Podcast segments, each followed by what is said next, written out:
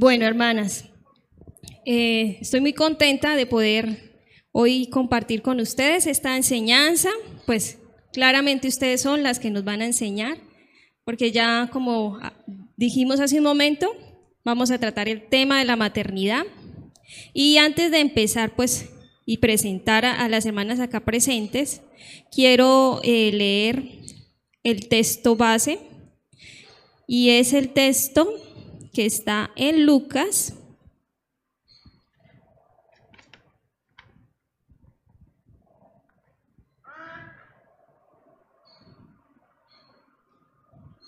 No sé si alguna hermana lo tiene o tiene ahí la Biblia abierta. La respuesta de María. ¿Recuerdan la, respuesta de María al haber recibido la noticia de parte del ángel cuando él le decía, tu vientre va a ser un instrumento vas a concebir un hijo. Si alguien me pudiera ayudar con el versículo de Lucas 2. Este es nuestro texto base. Lucas 2. Voy a buscarlo aquí en más. Eh, eh, se llama el Magnificat, esa parte cuando María responde en alabanza a la noticia de ser mamá. Y pues no cualquier tipo de mamá, ¿no? Ella iba a ser la mamá de nuestro Salvador. Lucas 1, perdón. Sí. Lucas. Lucas 1.46. Listo. El que dice, engrandece mi alma. Engrandece, sí. ¿Lo puede leer, hermana? Hasta el 40 y... ¿Hasta cuál? 48. Dice, entonces María dijo, engrandece mi alma al Señor, y mi espíritu se regocija en Dios mi Salvador, porque ha mirado la bajeza de su sierva, pues he aquí, desde ahora me dirán bienaventurada todas las generaciones. Maravillosa la respuesta que María da, ¿no? Es una respuesta en alabanza, en adoración, en agradecimiento por ser utilizada como un instrumento de Dios. Y bueno, pues ahora sí quiero presentar a estos otros instrumentos de Dios que nos acompañan en esta tarde, que son nuestras hermanas. Quiero presentarles a la hermana Wendy, que es una mujer piadosa, que es una mujer muy sabia en el Señor que tiene una hija de 16 años, ¿cierto, hermana? ¿Sí? sí señora. ok. Y también tengo aquí a mi lado izquierdo a la hermana Daisy, quien tiene una experiencia bastante ardua en la maternidad, con tres hijitos menores de 6 años. Y esta chiquitica que hoy nos acompaña acá de invitada especial, que acabo de cumplir un añito. Y por allá, por el otro extremo, tengo a mi doblemente hermana, hermana en la fe y hermana de sangre, Diva, quien también tiene una ardua experiencia en la maternidad con tres hijitos que son pues muy especiales para mí, Josué, Elías y Dara. Entonces, bueno, ahora sí podemos dar como inicio a esta enseñanza que llamamos adorando a Dios a través de la maternidad. Hermanas, ¿cómo les va con la experiencia de ser madres? ¿Qué dicen ustedes acerca de esta experiencia? No sé si quieran hablar en orden como las presenté. Bueno, eh, esta labor es, a veces cuando uno da el inicio en esta labor, como no tiene el conocimiento o, eh, esta es una tarea en la que nosotros primero hacemos la práctica antes del, del aprendizaje, yo pienso de que con la sabiduría de Dios, este, uno hace todo, que, todo sea hermoso, ¿sí? Las dificultades va a tener durante toda esta etapa, pero pienso de que con la ayuda de Dios a través de su Espíritu Santo eh, es una hermosa labor. ¿Qué dice la hermana Daisy? ¿Cómo le va con, esta, con este rol de mamá? Pues es un reto diario, constantemente con, más que tengo pues el niño de 6, el de 3 y la niña de 1, pues están en una etapa en donde ellos no se valen por sí mismos en la mayoría de cosas, ¿sí? Entonces tengo que estarme recordando que ellos son instrumentos de santificación para mí y pues que cuando fallo la culpa obviamente va a estar ahí, pero es recordar la gracia de nuestro Señor Jesús y todos los planes que tiene para nosotros. Amén. ¿Y qué dice la hermana Diva? Yo digo que es una, una carrera de aprendizaje a largo plazo, porque empieza uno a entender muchas cosas en cuanto a la relación personal con el Señor eh, desde el punto de vista del Padre, porque eh, la paternidad, o bueno, la maternidad en este caso, eh, Dios la usa también para mostrarnos esa, mm, es el deseo del corazón de un papá, el deseo del corazón que uno quiere con, que, quiere uno con, con, los hijos, ¿no? Entonces mm, me acordé de, de un versículo que dice que, que, antes no lo entendía, pero después de, de que fui mamá empecé a entender lo que dice que la mujer se salve criando hijos.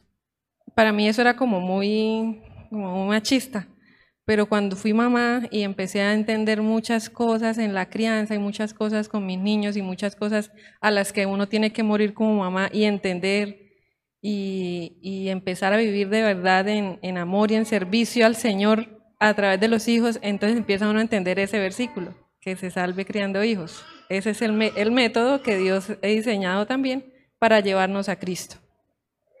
Amén, así como dicen las hermanas. La maternidad es una manera como el Señor nos lleva hacia Cristo y es un método de santificación. Pero hermanas, hablemos de, de la realidad. ¿Sí? A nuestro alrededor hay madres que normalmente se sienten como encerradas en una celda, ¿cierto? Como aprisionadas dentro de la culpa y una lista muy grande de pendientes por cumplir pendientes de aseo, pendientes de deberes, pendientes de cosas por comprar y están encerradas bajo esa culpa y esos pendientes. ¿Esto es verdad, hermana Diva? Claro. no más veamos a la hermana Dice en estos momentos que no puede estar sentada. El mejor ejemplo. Tiene que estar detrás de la bebé.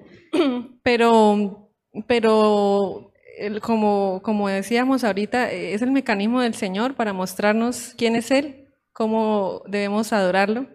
Y es necesario que nosotras como mamás aprendamos a adorar al Señor en medio de toda circunstancia, como por ejemplo que se, esté la casa desordenada porque acabé de limpiar y mi bebé me volvió nada a la casa otra vez, o que se haya quedado algo cuando justo estamos saliendo a la iglesia y el bebé hizo popó y hay que devolverse. O sea, todas estas cosas que nos pasan a diario y que no tenemos, por en las que no tenemos control, eh, utilizarlas de manera que nosotros podamos adorar al Señor en cada una de las oportunidades que el Señor nos da. Entonces, sí, a veces parece un poco difícil, eh, no es fácil porque siempre queremos tener el control de todo y, en la maternidad nos damos cuenta que definitivamente no tenemos el control de nada, pero debemos apreciar y recordar siempre que esto nos lleve a depender del Señor cada vez más. Cuando nosotros sabemos, cuando nos damos cuenta que no podemos controlar nada, empezamos a mirar al Señor y decir, bueno Señor, dependo de ti, y que esto nos lleve a reconocer el sacrificio que el Señor hizo por nosotros en la cruz. Así es, entonces en este rol de mamás, en este quehacer diario de mamás, ya sean mamás de niños, de bebés, de jóvenes o aún hasta de ya personas adultas, pues las mamás siempre van a estar como ocupadas, pero que puedan apreciar esas oportunidades que el Señor les da para estar recordando continuamente el Evangelio y, puedan ver siempre eh, ese rol a través de el estudio y la meditación de la palabra. ¿Qué dice la Biblia acerca de cómo ser una mamá bíblica? Entonces, así que una mamá puede encontrarse la mayor parte de su día haciendo oficios, ayudando a sus hijos en los deberes escolares, ¿cierto, hermana Paola? Sirviendo a su esposo, y algunas hasta desempeñando una profesión laboral o ayudando en un negocio eh, familiar. Y en medio de tantas tareas, tantas actividades, es, es, fácil perder de vista a qué las ha llamado el Señor, ¿sí? ¿Cuál es el propósito por el cual Él dispuso que fueran mamás? Entonces, para eso vamos a estar compartiendo con la hermana Wendy lo que ella encontró en la palabra de Dios acerca de esto. ¿A qué llamó el Señor a una mamá, hermana Wendy? Bueno, eh, Dios tiene un propósito eterno con todas las cosas que nos han encomendado en esta vida temporal. Y uno de ellos es adorar. Pero realmente, ¿qué es adorar? ¿Sí? Eh, en muchas oportunidades confundimos el adorar con venir a la iglesia, levantar las manos, de repente cantar con una motivación, ¿sí? Pero realmente eso sí es adoración, pero nosotros la adoración realmente la reconocemos de muchas maneras. Eh, en el día a día de nuestro, en nuestra casa, con la atención de nuestros hijos, la atención de nuestro esposo, pero realmente la adoración es exaltarle a Él, reconocer su grandeza, reconocerle que quién es Él, y que Él es a través de cada acción de la que hacemos constantemente. Entonces, eso es lo que realmente la adoración. Nosotros la adoración la podemos hacer en cualquier momento, en cualquier circunstancia por la cual estamos, estemos cada día. Entonces, vamos a leer en Juan 4:24 lo que nos dice la palabra de Dios. Dice, Dios es espíritu y los que le adoran en espíritu y en verdad es necesario que le adoren. ¿sí? Entonces, el contexto de este pasaje es cuando tuvo el encuentro eh, la mujer samaritana con Jesús, en donde habían opiniones diferentes acerca de dónde hacer la adoración. Sí, la mujer le decía en un lugar y, y, Jesús le decía en otra parte. Pero realmente Jesús lo que le quería decir que no importaba el lugar donde fueran a adorar, sino que adorar en espíritu y en verdad porque Dios es espíritu. Entonces, esa es la verdadera adoración. También podemos leer en Salmos 34.1, en donde dice, bendeciré a Jehová en todo tiempo, su alabanza estará de continuo en mi boca. En otra versión, en la nueva traducción viviente, dice, alabaré al Señor en todo el tiempo, a cada momento pronunciaré sus alabanzas. Entonces fíjese lo que nos dice aquí la palabra, alabaré al Señor en todo tiempo. Aquí no nos dice en las buenas circunstancias o en los buenos momentos. Incluso hasta en los malos momentos también tenemos que alabar al Señor, porque Él es merecedor de la alabanza. Entonces, no nos limitemos tanto a, que una adoración sea en un lugar, sino limitémonos más bien a quién es que estamos adorando.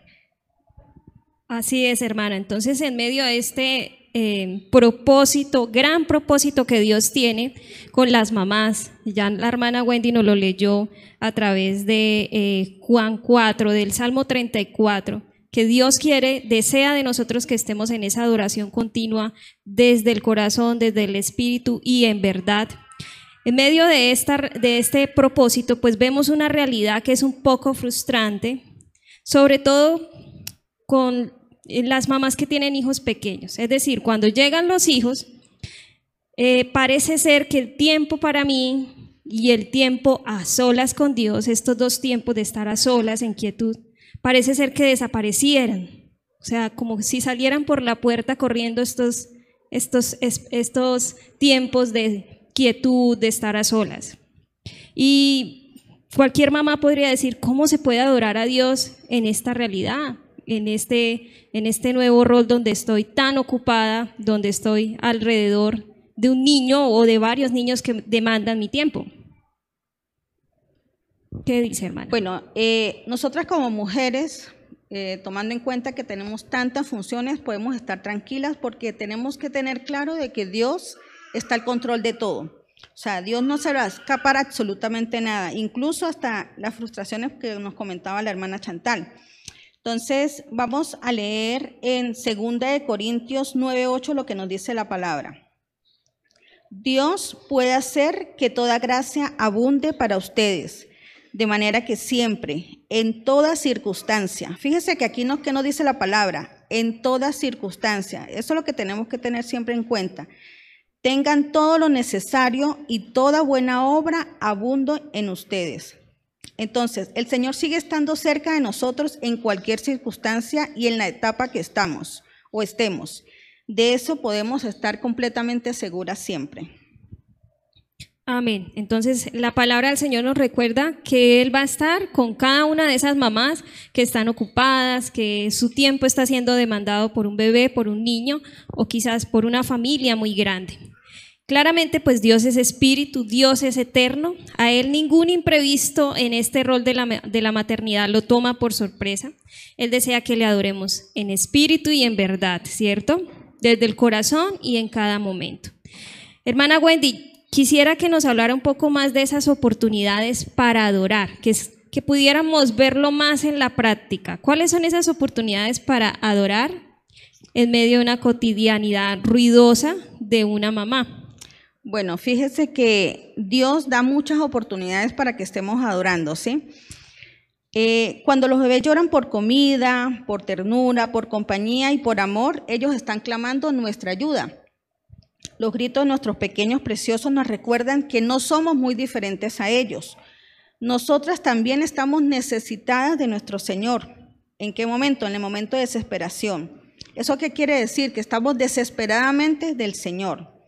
La palabra de Dios nos ordena que no dejemos de clamar hasta que Él responda. Eso lo podemos ver en Jeremías 33.3. Debemos sintonizar el corazón en el llanto de nuestros hijos para que desde el Espíritu seamos capaces de reconocer nuestra necesidad ante el Señor. Vamos a leer el Salmo 86.1, lo que nos dice la palabra.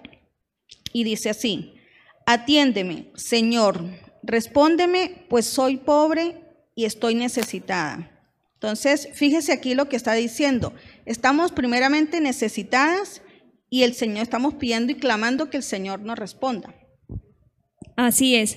Hermanas que están acá presentes, ¿habían visto esa oportunidad de pronto en la vida de una mamá que tiene un bebé, un niño recién nacido? Que en medio del llanto ella pudiese adorar al Señor.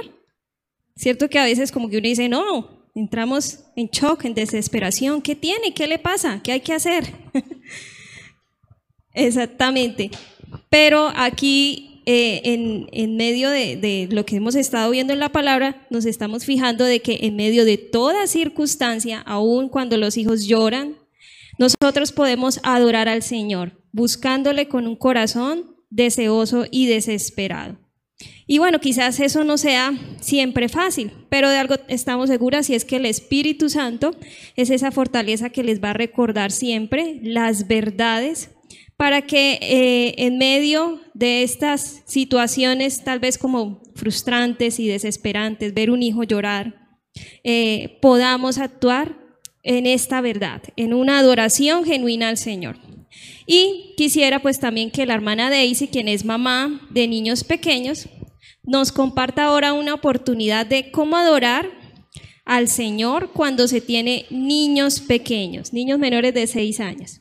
Bueno, yo quisiera aprovechar primero y leer una cita bíblica para después que puedan darse cuenta de lo que me acabo de pasar hace unos días.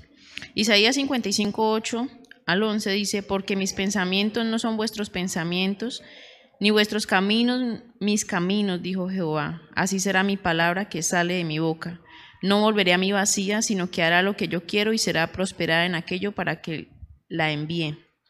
Hace unas pocas semanas, eh, eh, mi hijo Pablo y Esteban, Pablito tiene ahorita tres años y Esteban tiene seis, se agarraron por juguetes, eso es algo muy común entre los niños. Y entonces Esteban, el mayorcito, en esa como deseo de tener el control de las cosas, se le hizo fácil coger a Pablito y empujarlo, lo hizo caer. Entonces yo le, le llamaba la atención, le decía, pero es que no se da cuenta que su hermano es más importante que el juguete, y no, él decía, no, yo quiero el juguete, no le importó. Y claro, yo se echaba como humo, yo, uy, señor. Al siguiente día estaban los niños jugando con una cicla y yo estaba ahí sentada enfrente. Entonces se bajó Pablito de montar la cicla, se subió Esteban cuando el grito. Pablito se había cogido el dedo con la cadena. Entonces yo le dije en ese momento, yo intenté como ayudar a sacar el dedo, pero no, no lograba. Y le dije yo a Esteban, Esteban, pídale misericordia Señor y ore para que nos ayude. Ya han pasado unos minutos entre la gritadera, no, no logramos nada. Y estaban los vecinos ahí como intentando abrir la puerta, pero ¿qué? ¿Cómo? Entonces le dije a Esteban, abra la puerta. Y el niño no pudo, entonces tocó dejar a Pablito, allá abra la puerta, las personas entraron a ayudarme y definitivamente tocó entre tres. Le sacaron el dedo, se llevaron a Pablito para la clínica. Y Esteban entonces dijo, mamá, bote esa cicla, yo no quiero esa cicla, mira lo que le hice a mi hermano y lloré desconsolado. normalmente yo lo hubiera vaciado y más encima le hubiera dado pa' chancla. Pero realmente en ese momento Dios y su misericordia me permitió como darme cuenta del dolor de él y llamarlo, lo, entré a la casa, le dije, mire, eso fue un accidente, eh, usted no lo hizo intencionalmente, pero dése cuenta que es más importante su hermano que cualquier objeto. Y ese día el niño reconoció lo que había pasado, ¿sí? Y yo quedé admirada de cómo son los planes del Señor. Yo que iba a pensar el día anterior que eso iba a suceder, pero eso sí a Esteban le quedó bien aprendida la lección de que realmente son más importantes sus hermanos que cualquier otra cosa. Muchas gracias por esa experiencia familiar un poco complicada, pero pues nos, nos ayuda a ver eh, cómo son los planes del Señor, ¿no? Estamos viendo acá que Day, Day, Daisy aprendió eh, que Dios es soberano, ¿sí? Que tal vez ella se frustró el día en que Esteban le dijo, a mí no me importa mi hermano, a mí me importa más mi juguete, pero al siguiente día Dios se encargó de enseñarle realmente qué era lo importante y hablando su corazón en misericordia en favor de su hermano, ¿no? Entonces, Dios en medio de todas las circunstancias que nos rodean, actúa en soberanía y en poder. Entonces, a través de esto, pues la hermana Daisy pudo adorar al Señor y no entrar en tanta desesperación, ¿no? No, estaba tranquila. bueno, por lo menos no lo agarró a chancla, como dijo. Pero bueno, vamos a hablar de una última oportunidad de adorar al Señor en medio de la maternidad. Y es cuando tenemos jovencitos. Hermana Wendy, usted que tiene una hija jovencita o una mamá, ¿cómo se puede identificar con una oportunidad de adoración con un jovencito? Bueno, una generalidad para muchas mamás cristianas es que nuestros hijos a veces no quieren ni siquiera participar de las actividades de nuestra iglesia local o de repente no quieren asistir e incluso en muchas oportunidades rechazan el aceptar al Señor, ¿sí? Por lo cual estas respuestas de rechazos, una mamá o nosotras como mamá podemos descansar y adorar en el hecho de que Dios es paciente. Es paciente para con nuestros hijos debemos permanecer esperanzadas en el día de su nuevo nacimiento. Vamos a leer segunda de Pedro 3.9. Dice, el Señor no retarda su promesa, según algunos la tienen por tardanza, sino que es paciente para con nosotros, no queriendo que ninguno perezca, sino que todos procedan al arrepentimiento. Entonces vemos aquí una promesa de Dios. Nosotras como mamá que podemos estar pasando esta situación de que nuestros hijos no quieran eh, ser parte de, la congregación o ser parte de esta familia, pues debemos descansar en el Señor y estar, en vez de estar frustradas por esto, adorar al Señor, que Él está al control de todo. Amén, así es. Entonces, bueno, como conclusión de este punto del propósito de una mamá eh, de adorar al Señor en todo tiempo, en toda oportunidad, podemos decir que una mamá debe aferrarse a la verdad de que Dios está siempre con ella. Él no le va a fallar, Él no va, eh, Él siempre va a estar a su lado. Y también sabemos que, pues, a pesar de que sea un trabajo difícil, doloroso, nada se compara en estos sufrimientos actuales con la gloria que habrá de revelarse en esas mamás, como lo dice en Romanos 8, 18. Así es que estas mamás deben fijar sus ojos en Cristo y no en los dolores temporales. Diariamente y en todo momento van a poder responder en alabanza y adoración al Señor. Cuando tienen las mamás los ojos fijados en Cristo, en la eternidad, en el Evangelio, en que bueno, esto no es el, el acabose, el fin del mundo, esta situación es una oportunidad para adorar al Señor, pues esta mamá va a poder realmente cumplir con el propósito de ser mamá. Y bueno, con lo anterior podríamos decir que el fundamento básico para el rol de una madre bíblica es el Evangelio, meditarlo, creer en él. Pero, ¿qué es lo más importante para la formación del hijo, hermana Wendy? ¿Qué cree usted? Para la formación de un hijo, ¿qué es lo más importante? Bueno, nosotros debemos centrar la crianza de nuestros hijos en una sola cosa, y es el Evangelio. Como madres necesitamos dirigir no simplemente la conducta de nuestros hijos, sino las actitudes de sus corazones. Necesitamos mostrarle no solamente el qué de su pecado y fracaso, sino el por qué de su pecado.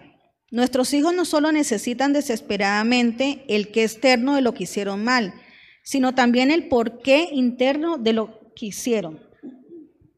Debemos ayudarle a ver que Dios trabaja de adentro hacia afuera. Por lo tanto, el objetivo de la crianza no puede ser simplemente tener hijos para que se comporten bien. esto es muy importante, ¿no?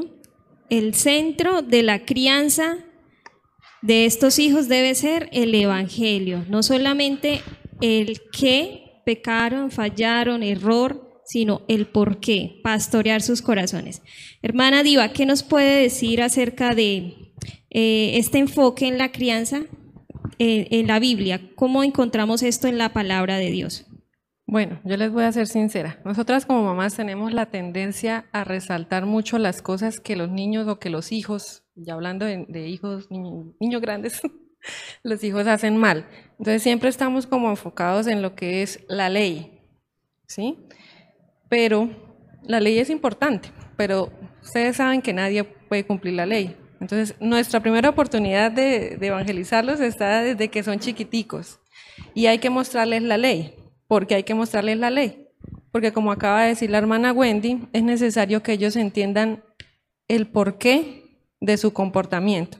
Dice en Romanos 7, eh, la primera parte 7, 7, ¿qué diremos pues? La ley es pecado en ninguna manera, pero yo no conocí el pecado sino por la ley. La palabra del Señor, los mandamientos son necesarios para que nosotros entendamos qué, cuál es el error que estamos cometiendo, ¿cierto? Sin embargo, no, no vamos a poder cumplirla perfectamente porque somos seres humanos eh, con pecado en, nuestro, en nuestra carne, ¿sí? Pero el Señor nos da su salida. Y la salida es esta, y esta es la vida eterna, que te conozcan a ti, el único Dios verdadero, y a Jesucristo a quien has enviado. Este eh, debería ser el propósito de la vida y de la educación, tanto en la crianza también como en, los colegios, porque eh, sabemos que los colegios toman buena parte de tiempo de la crianza de nuestros hijos. Eh, entonces deberíamos como enfocarnos más en eso, en, que de verdad conozcan al Señor Jesucristo, más que de pronto en prepararlos solamente para esta vida. Tenemos que recordar que no es solamente esta vida, sino que hay una vida por venir y es una vida eterna. Y que en algún momento nuestros hijos, a la edad que el Señor tenga preparado para ellos, van a encontrarse con el Señor. Entonces, ¿cómo están preparados nuestros hijos para eso? Eh, hay un ejemplo que recordé de una amiga, por ejemplo, para hablar de un caso práctico. Eh, ella tenía a la niña en una academia de arte y en la academia tal vez había alguien que estaba haciendo bullying, algún niño que estaba tratando mal a los otros niños. Y ella me contaba eso y me decía, yo sí le digo a mi hija, si usted le hace, ese niño le hace algo, usted defiéndase, defiéndase. Entonces yo me quedé pensando en ese momento como que yo qué le diría, ¿no? Porque uno, sí, la, la reacción natural de uno es, no me le hagan nada al niño porque él, está quieto y el que está quieto se deja quieto, ¿cierto? Y pues defiéndase porque el caso lo, amerita, ¿no? Pero ¿qué nos dice la palabra? ¿Qué hizo el Señor? El Señor dice, al que, al que te pegue en la mejilla, pone la otra mejilla. ¿Sí? El Señor fue llevado como un cordero al matadero cuando él fue, cuando iba a ser crucificado. Entonces, ¿qué, nos, qué es más importante para nosotros? ¿Su cuerpo, su vida terrenal o su alma. Entonces es difícil y es duro preparar a nuestros hijos en esa dirección, pero es lo que el Señor nos manda. Amén, así es. El centro de la crianza, de la formación, de la educación de los hijos debiera ser el Evangelio. Y pues como dice la hermana Diva, es difícil a veces en medio de tantas cosas que pueden estar sucediendo, que les pasan a los mismos niños desde el colegio, desde los diferentes espacios donde ellos eh, tienen interacción, pero debe primar el Evangelio, debe primar siempre los principios bíblicos por encima de cualquier otra filosofía o pensamiento aún de nuestra propia prudencia que creamos esto está bien, pero no está alineado al Evangelio. Entonces, con esta verdad de que el centro sea el Evangelio, pues el, el, quehacer de la crianza toma un rumbo más claro, ¿cierto, hermana Wendy? Y podríamos entonces preguntarnos cómo facilitar que a medida de que estos hijos crezcan, ellos respondan a la vida con el Evangelio en su mente y en su corazón. Bueno, esto se llama internalizar el Evangelio. ¿Esto qué quiere decir? Hacerlo su fe. Cada hijo de un hogar cristiano en algún punto de su vida va a examinar lo que el Evangelio declara y va a determinar si lo abraza o lo rechaza. Visualicemos el proceso de esta manera. Nuestros hijos sostienen las verdades del Evangelio porque lo hemos puesto desde muy pequeños o en alguna oportunidad. Ok, y él realmente va a determinar si lo quiere tomar o lo va a rechazar. Eso es una decisión muy personal. Como madres solamente podemos hacer algo y es que tenemos varias oportunidades maravillosas para ayudar a nuestros hijos a contestar con honestidad todas las preguntas acerca de la fe. Como madres podemos estar atentas ante estas inquietudes que pueden tener ellos en el Evangelio y enseñarles con amor, paciencia. Ellos en algún momento van a determinar si lo abrazan o no. Para esto se necesita confianza en la buena voluntad. Amén. Así es, hermana Wendy. Entonces, realmente eh, internalizar el Evangelio es una cosa muy diferente a solamente escucharlo y, ya, ¿sí? Pero es algo en lo cual está la mano de Dios haciendo la obra en el corazón de cada uno de estos hijos. Como decía la hermana Wendy, visualicemos, les ponemos a los hijos en sus manos las verdades del Evangelio. En algún momento ellos van a decidir si lo abrazan o si sencillamente lo rechaza. Y debemos confiar en el Señor de que Él es bueno y que su voluntad es buena, ¿no? Entonces, bueno, en medio de que de este proceso de abrazar la verdad del evangelio, pues los hijos hacen preguntas. ¿Qué es esto, mamá? ¿Qué es la fe? ¿Qué es la vida eterna? Y pues quisiera que la hermana Daisy nos comentara otro testimonio de la vida real, mujer casos de la vida real, en la hermana Daisy acerca de las preguntas que hacen los hijos sobre la fe. Bueno, sí es curioso, pues esto, Esteban, como les contaba hace un rato, él tiene seis años, ¿no? Y hace esto relativamente, prácticamente este año hemos estado pues con, con él teniendo la oportunidad de compartir más de la palabra, aprovechando también los espacios acá en la iglesia los domingos. Y después de una explicación acá acerca de la Torre de Babel y viendo cómo el Señor estaba a través de todo ese tiempo de la historia, a la semana siguiente me preguntaba, mamá, ¿y qué idioma vamos a hablar cuando estemos en una eternidad con el Señor? Y yo, uy, yo nunca me había hecho esa pregunta. me decía, y mamá, ¿y eh, Jesús cuando estaba aquí en la tierra, qué idioma hablaba? Yo, uy, madre, tampoco me había hecho esa pregunta. Entonces, en realidad yo, yo veo en los niños ese instrumento del Señor porque ellos no tienen como, como limitaciones, tienen una mente abierta, en cambio uno a veces como que queda encajadito. Sí, así es. Y bueno, y, la hermana Wendy, perdón, la hermana Daisy eh, sea sincera y dice, bueno, yo nunca me había hecho esta pregunta, ella no lo sabía. Pero bueno, ¿qué debe hacer una mamá al reconocer que no siempre sabe lo que es mejor o no siempre sabe responder las preguntas de la fe, hermana Wendy? Bueno, esta es una realidad que tenemos todas las mamás, o así como a Daisy nos ha pasado todas las preguntas que nos pero nosotros debemos saber a qué fuente tenemos que ir, ¿sí? Nosotras como creyentes tenemos una sola fuente y es la palabra de Dios. Vamos a, a ver qué es lo que nos dice Santiago 1.5. Si a alguno de ustedes le falta sabiduría, pídala a Dios y Él se la dará, pues Dios da a todos generosamente sin menospreciar a nadie. Fíjese que aquí no dice sin menospreciar a nadie, o sea que es para todos. Esta sabiduría del Señor no se encuentra simplemente hojeando la palabra de Dios. Tenemos que meditar en ella, tenemos que estar constantemente en un estudio. Al contrario, como dice Proverbios 2.4, dice, debemos buscarla intencionalmente como a la plata y al oro. Eso nos dice la palabra. O sea que nosotros en cada momento de esa circunstancia, como le pasó pues a Daisy o, o cualquier otro momento, tenemos que ir directamente a la palabra, a ver qué Dios nos dice para que nosotros podamos enseñarla a nuestros hijos. Obtenemos la sabiduría de Dios cuando se la pedimos y la forma en que su sabiduría se revela más profundamente es a través del don de su Hijo. Es decir, no hay sabiduría más profunda o más revelante que conocer y temer al Señor Jesucristo a través de escudriñar su palabra, a través de su Espíritu Santo.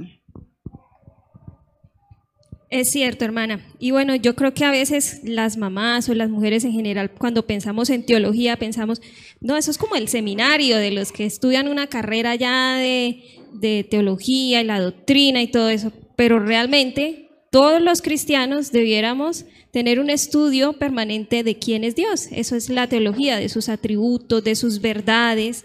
Entonces la teología es realmente indispensable para moldear la mente de una mamá que siempre está tomando decisiones, ya sean fáciles, decisiones diarias fáciles o decisiones trascendentales complicadas.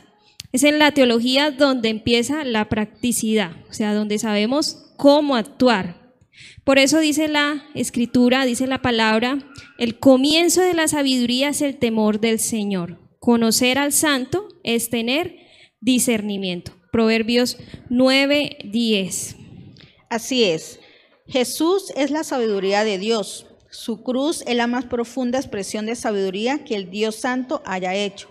Esta es la obra expiatoria del Cordero de Dios que vence, la sabiduría de nuestra época. Por medio de su muerte en la cruz, Jesús nos conduce directamente a nuestro Padre a través de sí mismo. Él es el único mediador entre el hombre y Dios. Jesús se ofrece a sí mismo y ofrece su sabiduría gratuitamente, como lo dice en Isaías. Vengan a las aguas todos los que tengan sed. Haré con ustedes un pacto eterno, conforme a mi constante amor por David. Amén, hermana, muchas gracias.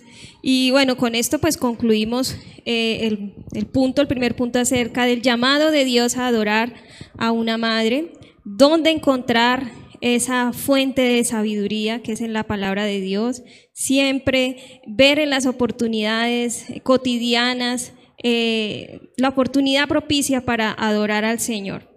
Y vamos a un segundo punto de esta enseñanza, donde queremos hacer una ilustración. Como se pueden dar cuenta, pues hoy tratamos de decorar nuestro espacio con plantas.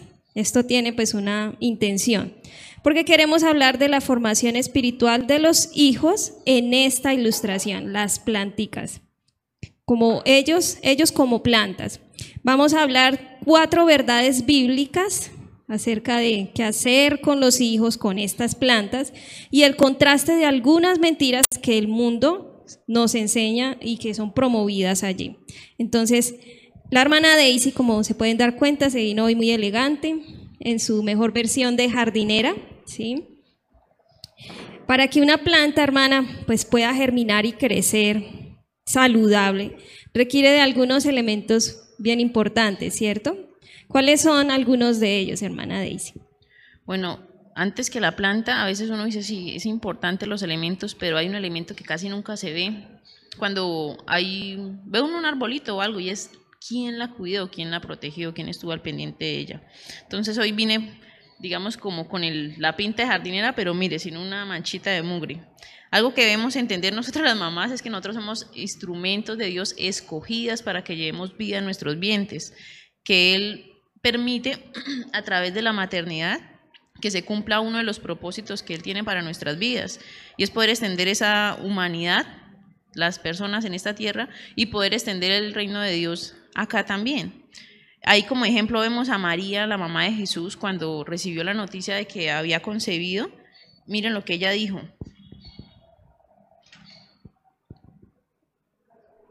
hágase conmigo conforme a tu palabra, en Lucas 1.38. Entonces, esa es como la, la, manera en que el Señor quiere que nosotros respondamos a esa labor, ¿sí? Entonces, por acá les tengo qué se necesita para poder eh, sembrar esa semilla. Tenemos acá un recipiente, la tierra, la semilla, agüita, el aire y la luz, la luz solar. Así es. Entonces, bueno, el ejemplo de María para mí es algo pues que me anima y me motiva. Si en algún momento el Señor quisiera darme hijos, poder reaccionar con esa respuesta como María reaccionó ante eh, la responsabilidad que Dios le dio de ser un instrumento eh, de Él al permitir que su hijo Jesús viniera a la tierra, ¿cierto? Él dijo, ella dijo, he aquí a la sierva del Señor. Se dispuso como un instrumento en las manos del Señor. Y, y bueno, ella respondió en alabanza. Quiero que hablemos de esos elementos, hermana Daisy, y que empecemos con el más pequeño de todos, la semilla. ¿Qué representa la semilla en esta ilustración? Bueno, en esta ilustración la semilla es, es nuestro hijo, Adicional a eso, pues como vemos las, otras cositas que es la jardinera, la tierra, el agua, el aire, la luz solar, eh, debemos ver algo y es que Dios sustenta todo, a la jardinera también, todo lo provee el Señor. Entonces, ¿qué necesitamos para que esa semilla pueda realmente en algún momento dar fruto? Tienen que tener unas muy buenas condiciones, ¿sí? Y esas condiciones nosotras, como mamá, instrumentos de ese cuidado de ese, de ese niño, debemos estar como conectadas siempre con el Señor en oración y lectura de la palabra para poder proveerles a ellos los que necesitan, ¿sí? Si uno mira, por ejemplo, en el caso de una mamita que está embarazada, entonces uno dice, bueno, en el embarazo a veces uno como mamá tiende a, como a cargarse de, bueno, ¿será que ese niño viene bien de salud? ¿Será que sí va a tardar nueve meses? O en el caso, por ejemplo, los pequeñitos cuando se enferman, uno tiende a pensar como que el Señor no está ahí o, actúa como si el Señor no estuviera ahí, pero realmente el Señor es el que sustenta todo. ¿Y qué tal de un adolescente cuando de pronto, aún cuando sus papás son creyentes, se le da por volarse la casa y se da uno cuenta? Y uno como que puede entrar como que en shock, uno dice, fue madre, y ahora sí, ahí poder descansar en el Señor. Y obviamente cuando ellos están cada uno fuera de sus hogares con sus propias familias, también debemos descansar en el Señor cuando ellos son autónomos también de tomar sus propias decisiones. Es Así es. Entonces, bueno, la hermana Daisy nos está adelantando un poco el hecho de que una mamá, una jardinera, eh, hace unas acciones intencionadas para poder ser instrumento de Dios de que esta semilla pueda germinar y dar su fruto, ¿cierto? Eh, esas acciones, hablándolo en el contexto que estamos aquí tratando acerca de la maternidad bíblica, las denominamos como cuatro acciones y es sembrar, regar, asolear y podar. ¿sí? Las cuatro acciones que hace un jardinero, una jardinera, para que su plantica vaya dando ese fruto. Entonces vamos a hablar de la primera acción, que es sembrar la semilla. ¿sí?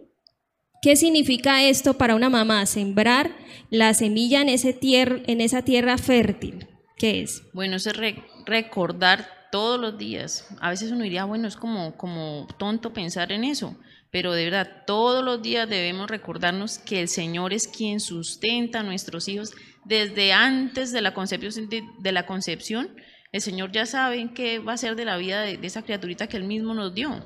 Debemos entregarle en todo momento, en toda situación, circunstancia, al Señor todas las cosas. ¿sí? Recordar que si bien nosotros somos sustentadoras de vida, porque Dios nos dio ese privilegio, nos regaló ese don, pero realmente eh, la parte que nosotros hacemos es permanecer en el Señor y Él nos va instruyendo en el proceso de cómo, cómo ayudar a esos muchachos. Así es, entonces sembrar la semilla significa sembrar al hijo en ese terreno de una verdad muy consistente e importante. Y es que Dios es el sustentador de la vida física y emocional del hijo. ¿sí? Una semillita no va a crecer en la mano de esa mamá que retiene ahí y dice, no, es que aquí es.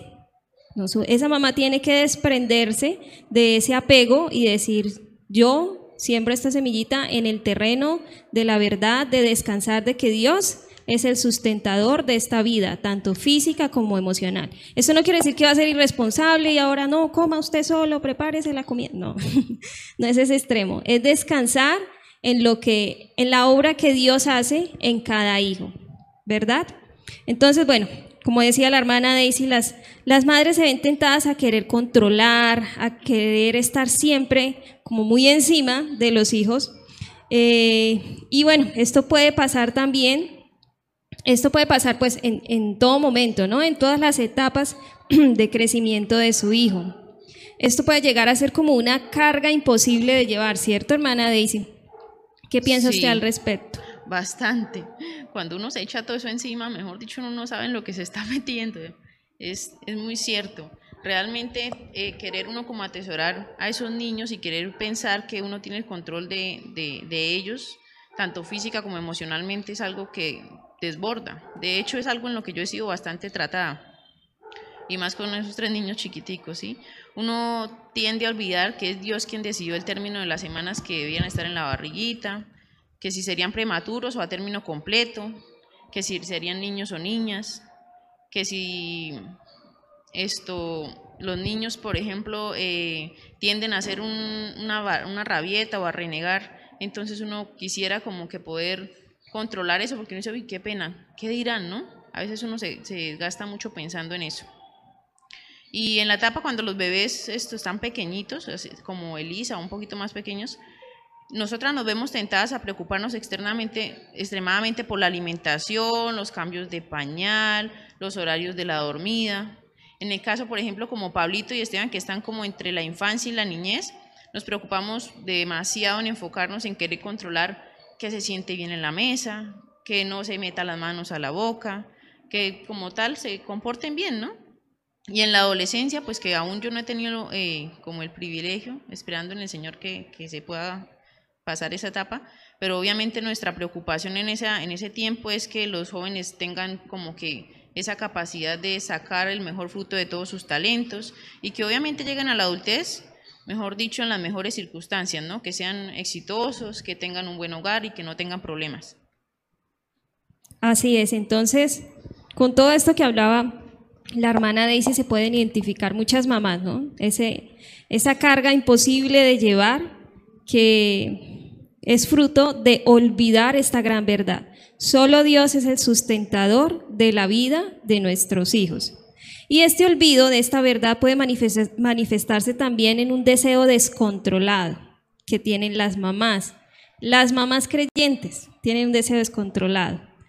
¿Cuál creen ustedes, hermanas, que es ese deseo descontrolado de las mamás cristianas por sus hijos? Es que yo quiero que ¿Qué, hermana? Que se salve. ¿Cómo? Que se enamoren del Señor, que sean creyentes, que sean salvos, que sirvan, que sean misioneros. ¿Qué pasa con esta, con esta, esta omisión de la verdad, hermana Daisy? ¿Qué puede llegar a pasar? No, esto ahí tenemos que nuevamente recordar que el Señor es el que sustenta todo, que nosotros no podemos controlar la decisión de fe de nuestros hijos, es algo que es de cada uno. Esto puede, pues más que todo, empezar como desde la, de pronto, preadolescencia, adolescencia, cuando ellos ya empiezan a mostrar más autonomía y que ya no necesitan como más de uno y empiezan a mostrar como su propio criterio, ¿no? Esto, los, también tenemos que estar recordando también que nosotros somos instrumentos de Dios y que debemos extenderles a ellos es la gracia del Evangelio constantemente. Obviamente a medida que van cambiando esas etapas, va siendo de manera diferente. Así es, entonces la hermana Daisy va a sembrar a esa semilla hijo. Vamos a dar un paso de fe. A dar ese paso de fe de sembrar al hijo. La semillita en la tierra, pero del Señor. No en mi regazo, no en mis circunstancias, no en mis fuerzas, sino en las del Señor. Amén. La hermana Diva nos va a compartir una cita bíblica. Bueno, dice porque en Él fueron creadas todas las cosas, las que hay en los cielos y las que hay en la tierra, visibles e invisibles, sean tronos, sean dominios, sean principados, sean potestades, todo fue creado por medio de Él y para Él, y Él es antes de todas las cosas, y todas las cosas en Él subsisten. Colosenses 1 del, 1 del 16 al 17. También podemos ver en Isaías 40, 26 que nos dice, levantad en alto vuestros ojos y mirad quién creó estas cosas. Él saca y cuenta su ejército. A todos llama por sus nombres, ninguno faltará. Tal es la grandeza de su fuerza y el poder de su dominio. Bueno, hermanas que están aquí presentes, ¿ustedes han sembrado alguna semillita, han sembrado alguna plantica en la vida real? ¿Sí? Bueno, ¿qué sigue después de injertar la, semillita ya dentro en la tierra? El regar, las semillas. ¿Qué significa esto, hermana Daisy, en la labor de mamá, regar la semilla? Mejor dicho, yo creo que ese es el paso que todas sabemos. Después de que se le echa la tierrita, se tapa, pum, se le echa la agüita. Eso parece muy, muy obvio, pero les hago una pregunta. ¿A quién de ustedes no se le ha muerto una matica? O más de una matica, ¿no? Eso parece que es algo obvio, pero bueno, en este punto abordaremos la importancia de la verdad, que mi hijo es un pecador con necesidad de un salvador. Regar constantemente esta verdad es crucial para la vida de nuestros hijos, pues en ella se esconde infinidad de oportunidades para mostrarles a Cristo nuestro Redentor. obviamente teniendo en cuenta la etapa de cada uno de nuestros niños, hay que pedirle sabiduría al Señor en eso. Qué importante verdad, ¿no? Y como dice aquí la hermana, hay que estar regando la vida de esa semillita con esa verdad.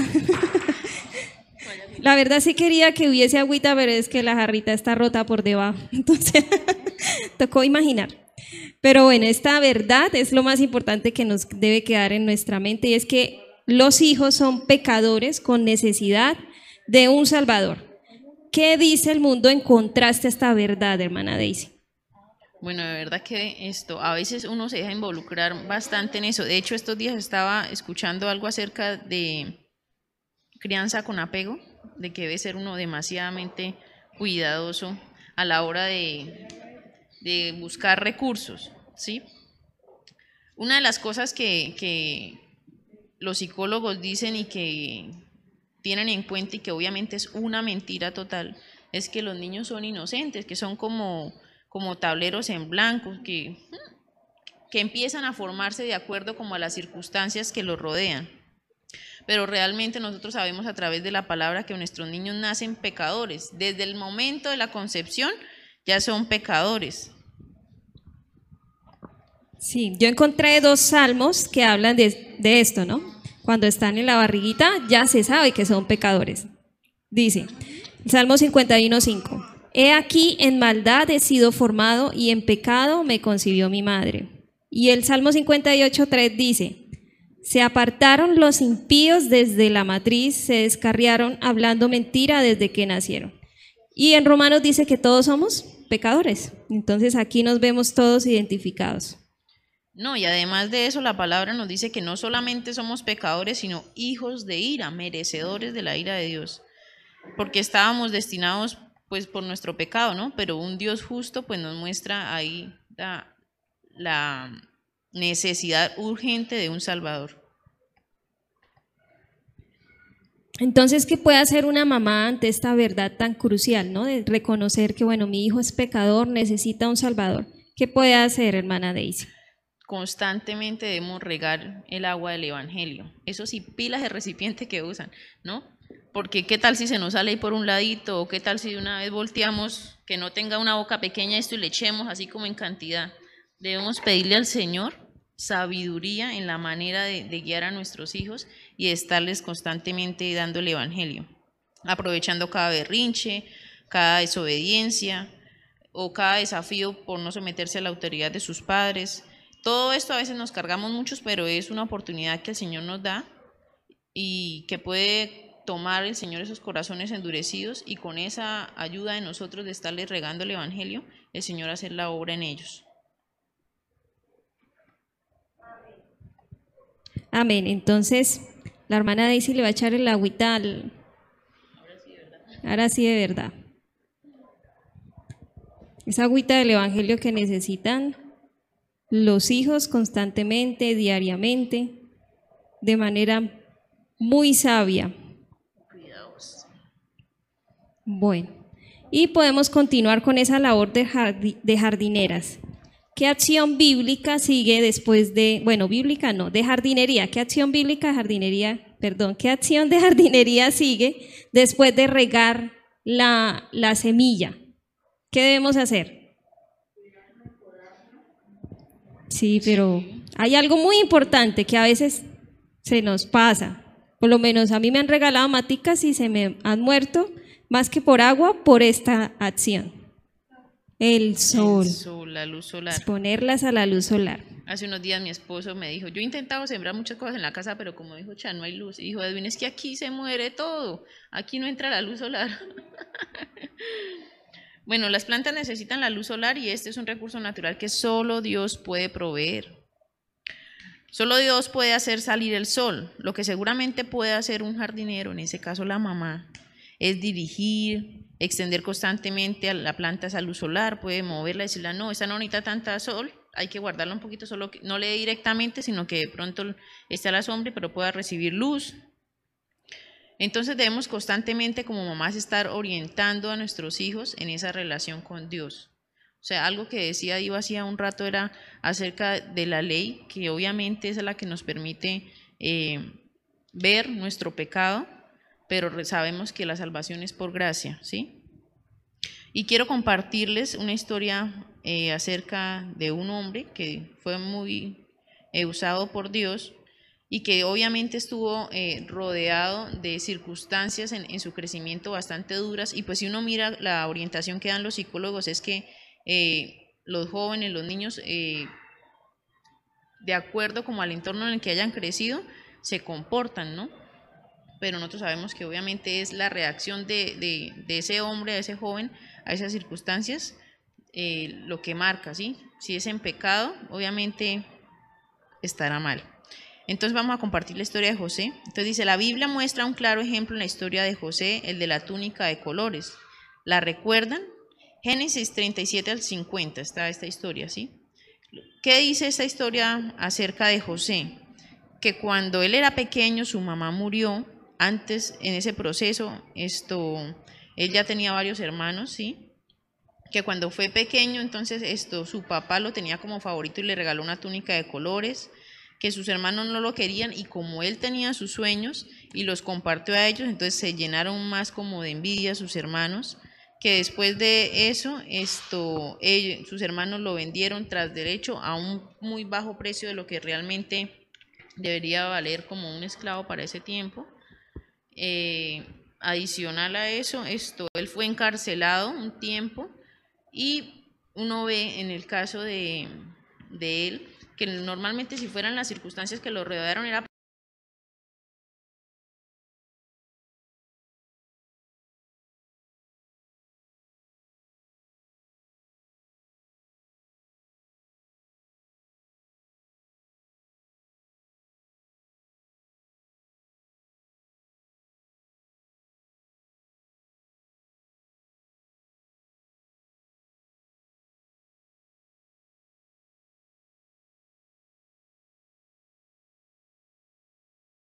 duras, sino en el amor infalible e infaltable del Señor.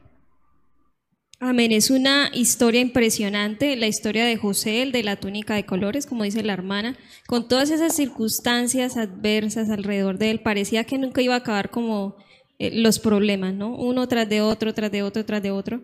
Pero vemos la vida de José como un hombre que fue un instrumento de Dios, ¿sí? Las circunstancias no le moldearon a él para mal, sino fue su relación con Dios la que permitió que él respondiera en ese temor reverente a Dios, que hiciera el bien y que pudiera cumplir con el propósito que él cumplió, que fue salvar mucho pueblo, el pueblo de Israel, cuando él fue eh, dirigente en Egipto. Entonces, miren lo importante de orientar a los hijos en una relación verdadera con Dios. No solamente ahí sermonear siempre que lea la Biblia, que escuche esto, que mire lo que dice el proverbio, ¿sí? Hay que hacerlo con amor, con sabiduría, sino hay que ayudarles a ellos también a que se orienten a una relación con Dios. Bueno, y por último, tenemos una última acción para cuidar esta plantica. Ustedes la acaban de mencionar. ¿Cuál es esta última acción para cuidar la plantica? Podar y limpiar, sí, es cierto. Bueno, la planta está creciendo, ¿no? no Lo más asombroso es que uno siembra, le va echando agüita y pasa un día, pasan dos días, pasan tres días. Bueno, depende de la semilla, se tarda, ¿no? Y uno a veces como que diría, bueno, ¿y qué pasó? Que lo que he sembrado, lo que he cuidado no, no aparece, ¿sí? Pero en ese proceso Dios es el que va dando el crecimiento y a medida que ellos van creciendo, entonces es una plantica, no sé, de medio metro de alta, hasta que se convierta en árbol. Me hace pensar precisamente en, el árbol de mostaza, ¿sí? Que decía el Señor que la semilla siendo tan pequeña era un árbol bastante frondoso. Y en ese proceso entonces de, de podar y limpiar, debemos estar recordando de que nuestro hijo no es la prioridad número uno en nuestra vida. Eh, una realidad es que cuando un niño llega al hogar siendo bebecito con tanta ternura que se ve y con tantas necesidades como y más de mamá, ¿no? Uno casi que termina por completo entregándole ese tiempo invertido, esa eh, etapa de, bebé, todo a él. Se olvida uno del esposo, se olvida de los otros hijos, se olvida de la iglesia, pero realmente eso es un error. Ellos no son la prioridad número uno de nuestro hogar. Nosotros debemos, si en lo posible, si la mamita, por ejemplo, no estaba en embarazo, si está esperando a su bebé, organizar bien y tener bien claras cómo van a manejar con su pareja todas estas cosas que son de importancia, mejor dicho, número uno. Primeramente, obviamente, el Señor, tener en cuenta eh, la relación con el esposo, que no quede como a un ladito. Amén. Entonces, la verdad que se refleja en esta acción de podar, limpiar la planta, es que el hijo no es la prioridad número uno de la vida de esa mamá ni de ese hogar y que debemos estarlo limpiando de la idolatría. ¿Qué pasa cuando una mamá eh, le cumple todas las exigencias a su hijo, eh, está siempre encima de él, ¿qué quiere? Listo, esto, hacemos esto, cambiamos los planes porque el hijo dijo que no, aún hasta el presupuesto de la casa gira en torno al hijo. Les estamos enseñando indirectamente de que ellos son el centro de las vidas y de los hogares de estas familias. Entonces, les estamos enseñando idolatría. Por eso es importante estar limpiando y podando la plantica de esta idolatría y que siempre estén mirando al Señor, mirando el Evangelio, teniendo una relación real y genuina con el Señor. Entonces, Yo quisiera completar un poquito, ¿sí? A mí me pasó, eh, digamos que no hace poquito tiempo, hace como seis años, de que yo me di cuenta que yo no era el centro del mundo y eso duele. Obviamente yo no crecí en un hogar cristiano, ¿sí? Pero haber podido entender eso me ha ayudado a quitarme una carga enorme. O sea, además de que nosotros las mamás debemos centrarnos en que nuestros hijos no son el centro, de verdad que debemos pedirle mucha sabiduría al Señor para que nos guíe a darle a entender a ese niño y que lo entienda de verdad bien, porque le va a evitar muchísimos dolores de cabeza y lo va a ayudar a enfocarse mucho en esa relación con el Señor. Le va a ayudar a comprender mejor el Evangelio, ¿cierto, hermana? Bueno, ¿y qué dice la hermana Diva y la hermana Wendy sobre, bueno, esta última verdad en la palabra de Dios, cómo se ve? ¿Qué textos bíblicos encontramos? Bueno, me corregirán si lo digo mal. Llamarás a tus hijos con todo tu corazón y con toda tu alma y con toda tu mente y con todas tus fuerzas. ¿Qué dice la palabra? Llamarás al Señor tu Dios con todo tu corazón y con toda tu alma y con toda tu mente y con todas tus fuerzas. Este es el principal mandamiento, San Marcos 12:30. La manera de nosotros mostrarles a los niños que el centro de nuestra vida, el centro de sus vidas debe ser el Señor, es que el centro de nuestras vidas sea el Señor. Y, ahorita escuchando a Daisy y a Chantal hablando, y hablando sobre todo en la, esa etapa que dice Daisy que están chiquiticos y que uno siente que no tiene vida, que toda la vida de uno es ellos, también hay que tener un equilibrio porque yo sé que probablemente hubo mamás que no están aquí y que tal vez nos están viendo por, por la transmisión y que de pronto se puedan sentir condenadas porque no pueden estar acá por, por su bebé el punto no es asistir a la iglesia o hacer cosas que sean eh, externas, sino que de verdad nuestro corazón, el primer lugar sea para el Señor, independientemente si pudimos venir a la reunión o no pudimos venir a la reunión, porque eso pasa, a veces nosotras nos, damos tan duro, sí, nos damos palo porque, ay, no es que yo quisiera, y, hay mamás que de pronto eh, delegan su, su, labor de mamá. Eh, de pronto con la excusa o, de pronto queriendo hacer bien, queriendo hacer las cosas bien para el Señor, pero, eh, pero no en la forma en como el Señor lo quiere. Entonces, nuestro, en nuestro corazón, el, el primer amor eh, debe ser el Señor. En primera de Juan 5:21 también nos habla de hijitos míos, guardados de los ídolos. Entonces, aquí nos está hablando, como comentaba hace rato la hermana Daisy, este, que tenemos que guardar a nuestros hijos de la idolatría. Es verdad, entonces las mamás deben tener cuidado con la idolatría a sus hijos. Y para esta última parte de la enseñanza, en el tercer punto ya de esta enseñanza vamos a hablar sobre la rebeldía de los hijos. ¿Es importante, hermanas, hablar sobre la rebeldía de los hijos? ¿Verdad que sí? Y también sobre la disciplina en amor, o sea, cómo tratar con esa rebeldía de los hijos eh, en esa disciplina en amor. Les contaré una historia. Dice, el pequeño Alberto de 10 años era un niño engañoso. A espaldas de su mamá se escapaba del colegio, mentía, aun cuando no le representaba una ventaja.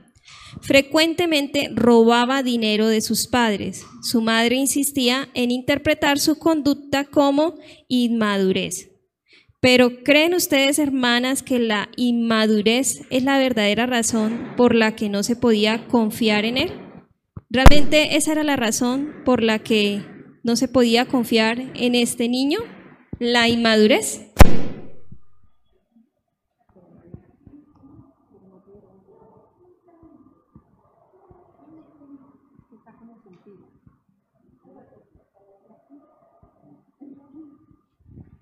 Bueno, la inmadurez no es la razón. Esta mamá también estaba equivocada, ¿cierto? Entonces, ¿cuál es la razón por la que este hijo se comportaba como acabamos de mencionar, robando, mintiendo, engañando? Bueno, ¿cuál creen que sea la razón? Creo que nos distraímos un poquito con el micrófono. La razón, nosotros normalmente tendemos a ver la parte externa, ¿cierto? Eh, en este caso, este niño ¿Cómo era? Alberto. Pero ¿cuál era la, razón que, Ah, inmadurez. ¿Cuántos años tenía el niño? Diez. ¿Es inmaduro? Claro que es inmaduro, pero esa no es la razón de, su comportamiento.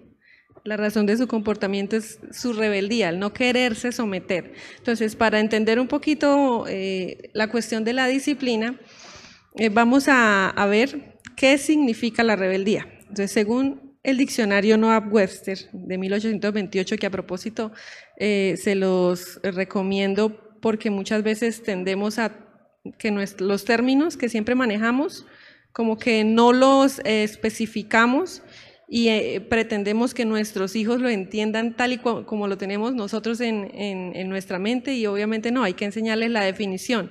Y este diccionario es un diccionario que se basa en la Biblia para poder eh, determinar ciertas definiciones. Entonces, ¿qué es rebeldía según este diccionario? La rebeldía es renunciar a la autoridad y dominio del gobierno al que se le debe lealtad. La rebeldía es cuando uno se resiste a la autoridad, por lo que podemos concluir que una persona rebelde resiste abiertamente a la autoridad de Dios, que es la primera autoridad sobre toda autoridad. Recordemos el ejemplo de Saúl. ¿Recuerdan quién era Saúl, cierto? El rey de Israel, que el primer rey de Israel, que tuvo una eh, instrucción muy clara sobre qué era lo que debía hacer eh, y fue totalmente contrario a lo que el Señor le había dicho que hiciera y por eso él perdió la unción de Dios por su rebeldía, por oponerse a la autoridad que estaba por encima de él, que era la autoridad de Dios dice la palabra, porque como pecado de adivinación es la rebelión, y como ídolos e idolatría la obstinación. Por cuanto tú desechaste, le estaba hablando a Saúl, la palabra de Jehová, él también te ha desechado para que no seas rey. Esa fue la consecuencia de su rebeldía. La adivinación es tratar de buscar una respuesta en otro lugar, ¿sí? Por eso el Señor compara la rebeldía con la adivinación, porque la rebeldía es casi siempre buscar, el, buscar las respuestas a lo que necesitamos en otra parte que no sea mi autoridad, ¿sí? O sea, fuera de Dios. Bueno, entonces, ¿de dónde proviene la rebeldía de un niño, hermana Diva, o de un jovencito? Bueno, ¿de dónde creen? Paola, ¿qué dice?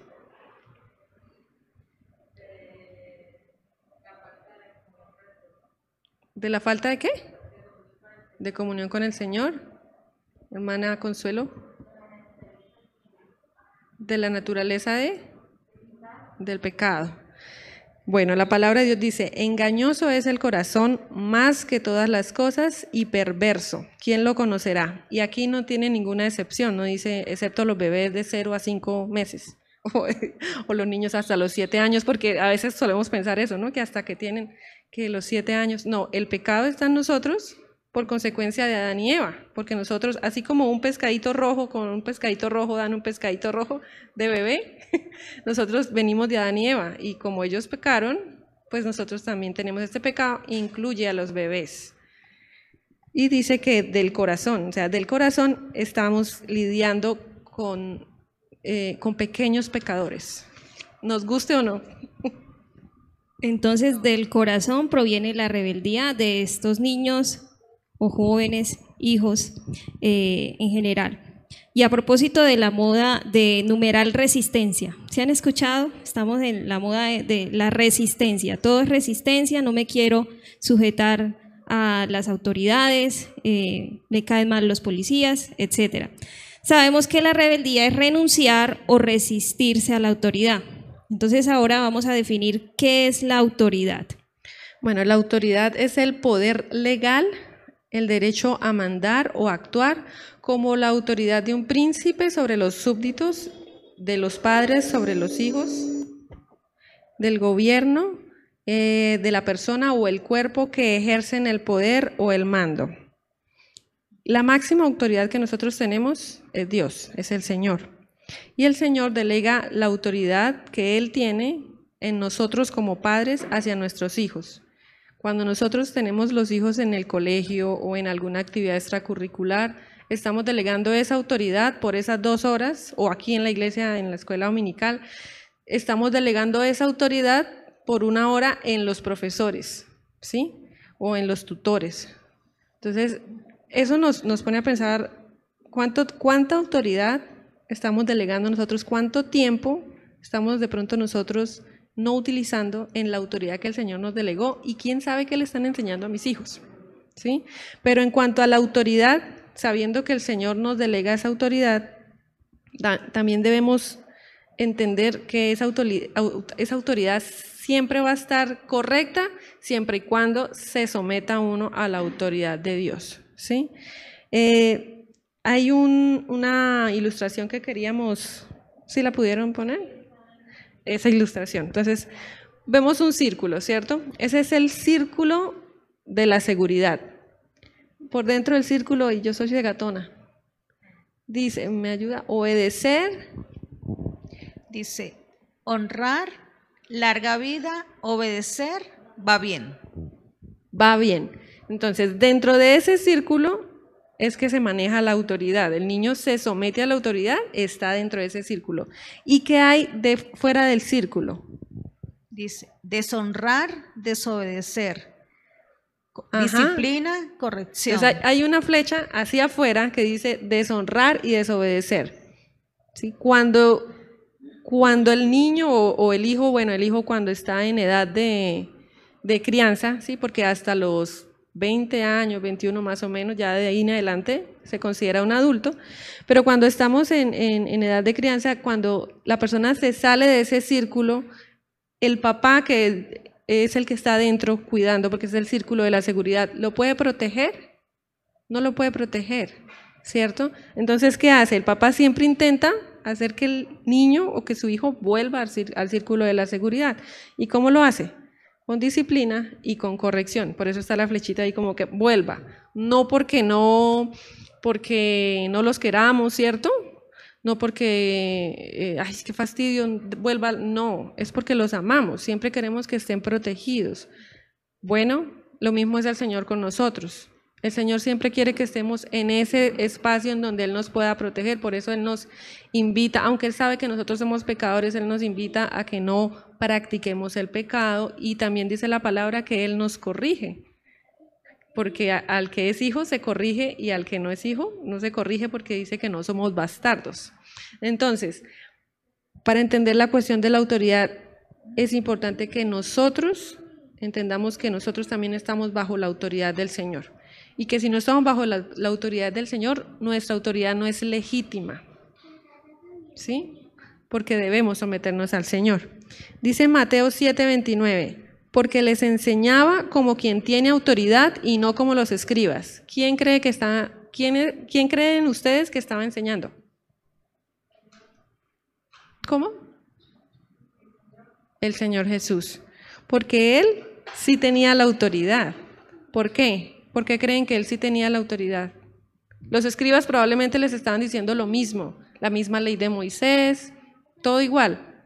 Pero ellos no sentían que, los escribas tenían la autoridad porque ellos no practicaban eso que estaban enseñando. Es como el dicho que dice, el que predica y no practica. Entonces, nuestros hijos obviamente se van a dar cuenta de todo porque ellos viven con nosotros. Y debemos siempre modelar en la medida de lo posible lo que enseñamos.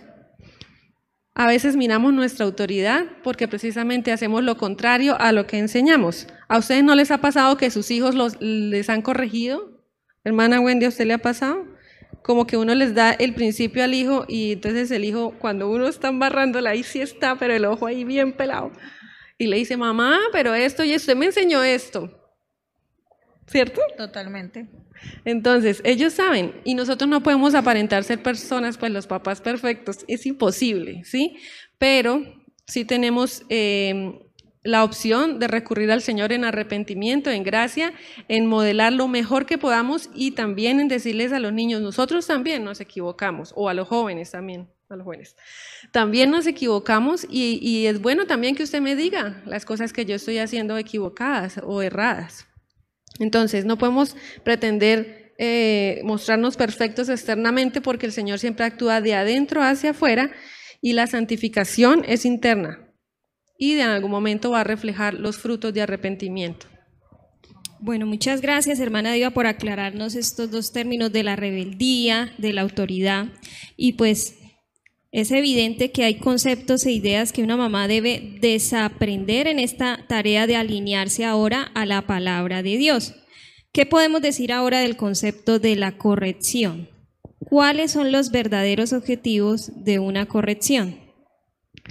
Bueno, claramente como cualquier eh, proyecto que uno tiene, siempre tiene que definir los objetivos. Voy a hacer un almuerzo ¿Qué voy a hacer? Una lasaña, debo definir qué es lo que voy a hacer para poder comprar los ingredientes, ¿cierto? Para saber qué voy a preparar, qué materiales necesito. Entonces, lo mismo es con la corrección.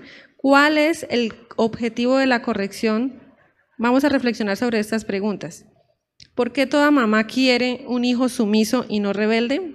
¿Sí es cierto eso? ¿Cuál es nuestro objetivo? Pues debemos cuidarnos de trabajar en las apariencias y no en el interior de los corazones. Para conseguir un objetivo bíblico debemos usar métodos bíblicos. Métodos es los pasos a seguir bíblicos. El objetivo y el método deben estar alineados. Los procesos son importantes para Dios.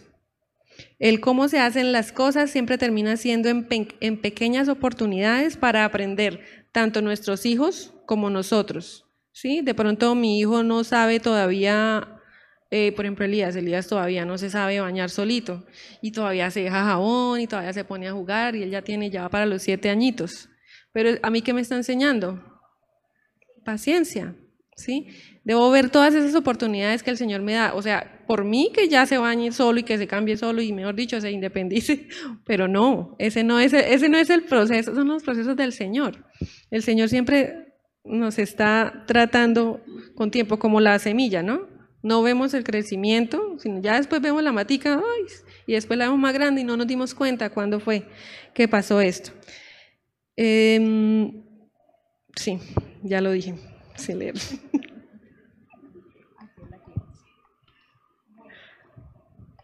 Bueno, entonces, hermana, usted acabó de hablar de, del método, que el objetivo y el método deben estar alineados, ¿cierto? Hay métodos bíblicos de corrección, pero eh, hay otros métodos, los métodos no bíblicos. ¿Nos podría explicar un poco cuáles métodos no bíblicos hay o que el mundo promueve? Bueno, de esto hay muchísima tela para cortar. Voy a tratar de ser lo más concisa, pero yo les recomiendo que, que le pidan mucha sabiduría al Señor y de pronto aquí en la iglesia ustedes tengan este libro porque en algún momento lo, lo compartieron y si no, yo creo que puede haber alguna copia porque es muy interesante ver muchas cosas en las que uno cae porque así me criaron a mí, porque eso fue lo que yo aprendí, porque eso fue lo que leí en un libro, en una revista incluso, porque hacemos cosas incluso de psicología secular, por decirlo de alguna manera. Y eh, redefinamos qué es lo que estamos haciendo, eh, porque si uno sabe que no está logrando los objetivos, no debería estar haciendo el mismo método, ¿cierto? Entonces, hay varios métodos que no son bíblicos, como por ejemplo, aquí se los voy a mostrar como en ilustración. El método del soborno. Dice, haz tu tarea está la mamá diciéndole al hijo, haz tu tarea durante la semana y te llevaré a ver el partido de fútbol. O te compraré el helado, o te compraré el, balón o el juguete. El método emocional. De pronto muchas caemos en este. Por favor, haz tu tarea. Me molesto tanto cuando no las haces que casi lloro y a veces me pregunto, ¿qué hice mal? O también podemos decir, he invertido mucho en tu educación y me haces sentir como si hubiera malgastado mi dinero. Y se va uno a llorar. Esto, uno es todo dramático, sí. El método punitivo. No hiciste tu trabajo, así que no puedes ver televisión. ese es el método del castigo y el castigo y el castigo. No puedes ver televisión por una semana y si fallas mañana, no podrás ver televisión por dos semanas. Otro método, el método de modificación de la conducta. Por cada día que hagas tu tarea, voy a poner, voy a poner un papelito con tu nombre en un frasco. Y el método no me fue tan mal. Este es el método de los más antiguos.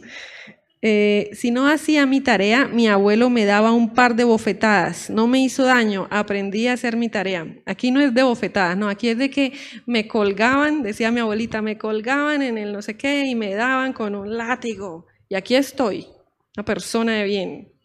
Entonces, entonces son métodos que pues no son los que el Señor nos recomienda, ¿no? Bueno, y entonces, ¿cuál es el problema de usar estos métodos no bíblicos, hermana Diva? El problema de usar estos métodos es el enfoque. Es lo, que buscamos con estos métodos. Con estos métodos solo vamos a, a, hallar que el niño haga la tarea, ¿sí? A las malas, pero que la haga. Pero así solo tratamos con algo externo y no con la rebeldía de su corazón. ¿Qué obtendremos como resultado? Que cuando sean adultos aprendan a tomar decisiones en la conveniencia y no basados en los principios bíblicos que el Señor nos enseñó. Dios no quiere que cambiemos la conducta, Él quiere que nazcamos de nuevo. Cuidémonos de crear pequeños hipócritas. Hay un versículo que dice em, em, sepulcro blanqueados, ¿no? Así les llamó a, a, los hipócritas de la época, porque ellos aparentaban una cosa, pero en su corazón era otra. ¿Y quién más, quién más los conocía que el Señor? El Señor sabía lo que había en el corazón de ellos. Entonces hay que tener cuidado con eso. Sí, señora, hay que cuidar, las mamás deben cuidar eh, esos métodos para no crear pequeños hipócritas. Y ahora sí nos puede hablar entonces de los métodos que se deben usar, los métodos bíblicos. ¿Cuáles son? Bueno, el método bíblico es uno, pero uno en dos, o dos en uno. Dice en Efesios 6:4, y vosotros, padres, no provoquéis a ira a vuestros hijos, sino criadlos en disciplina y amonestación del Señor. Acá hay una aclaración que debemos hacer y es que la crianza no es solo de mamás. Desafortunadamente en nuestra cultura eh, muchas mamás han tenido que criar solas porque, bueno, no está el papá, no está el esposo, bueno, X circunstancias, pero la responsabilidad es de los dos y tenemos que recordar que la cabeza de nuestro hogar cuando está es el esposo. Entonces, primordialmente, en cuanto a la disciplina, eh, la responsabilidad recae primero en el esposo. Cuando el esposo se va a trabajar, que normalmente uno está todo el día con los niños o la mayoría del día, ellos delegan esa autoridad, así como Dios delega la autoridad en nosotros como padres, el esposo delega la autoridad en la mamá. Pero cuando llega el papá, hay que mantenerlo al tanto de todo lo que está pasando, porque él es la cabeza de la casa. Muchas veces, eh, de pronto, por, responsabilidad del papá o a veces también de la mamá, los niños terminan haciéndole más caso a la mamá que al papá. ¿Cierto? Nos pasa, a mí me pasa. Esto, y eso no está correcto. Entonces, debemos tratar de trabajar en, en unión con, los papás. Bueno, dice acá dos palabras eh, importantes que son la disciplina y la amonestación. Ese es el método bíblico. Vamos a hablar primero de la amonestación del Señor. ¿Qué creen que puede hacer la amonestación del Señor? Hermana Wendy, sin hacer trampa. ¿Cómo amonesta una mamá a un hijo? ¿Cómo lo amonesta? La comunicación con las palabras. Ajá. tiene que ver con la palabra, no, no con el, la cantaleta, sino con la palabra. Entonces, hablamos de la comunicación aplicado a todas las edades. Eh, hay diferencias entre la comunicación con un niño pequeño y la comunicación con un niño ya de 10 años y la comunicación con un adolescente, ¿sí? Tienen sus diferencias. Eh, quiero compartirles la siguiente ilustración. A un papá le preguntaron sobre la comunicación que tenía con su hijo y él respondió, anoche me pidió que le comprara una bicicleta y yo le respondí, yo le respondí, cómete tus frijoles. ¿Qué eficiencia hay en esta comunicación? Ninguna. ¿Por qué? Porque el papá solamente está hablando en esta dirección, o sea, no es comunicación, es monólogo. Y el niño puede estar diciendo lo que sea y el papá no le está prestando atención. O también otra ilustración que recordé hace poco es que había un niño, eh, iba un niño con la mamá para la iglesia y el niño estaba caminando como, como así como encorvado y la mamá estaba toda afanada porque iban tarde. Entonces le decía, párese bien, párese bien. Y él no se paraba bien, pero tampoco lo escuchaba ni nada. Llegaron a la iglesia y cuando se dio cuenta era que tenía un botón de acá pegaba con un botón abajo y por eso era que él no se podía parar bien. Entonces muchas veces nos pasa que estamos como tan estresadas, como tan pensando en el objetivo, como que, que o sea, le tenemos la mala a los hijos, como que ah, este no me quiere hacer caso. No es que no quiera hacer caso, de pronto puede estar pasando por algo o haya algún factor que no deje que el niño escuche, o bueno, pueden pasar muchas cosas. Entonces, con un niño pequeño, por ejemplo, hay que entender que el niño, por ejemplo, bota la comida al piso o se embarra la cabeza o se embarra la cara o va a meter el dedo en el, en el toma, no porque él esté haciéndolo con maldad explícita, sino porque el niño está en etapa de exploración.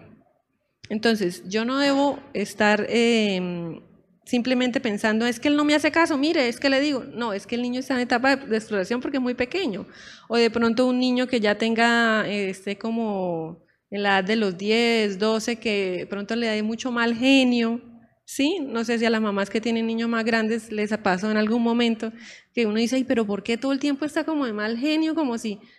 Pero hay que recordar y, y que pedirle sabiduría al Señor, porque esos niños están en etapa de, de hormonas, ¿sí? Y ellos no saben lo que les está pasando y, y, se sienten mal, pero no, no pueden expresarlo porque no saben ni siquiera qué es lo que tienen.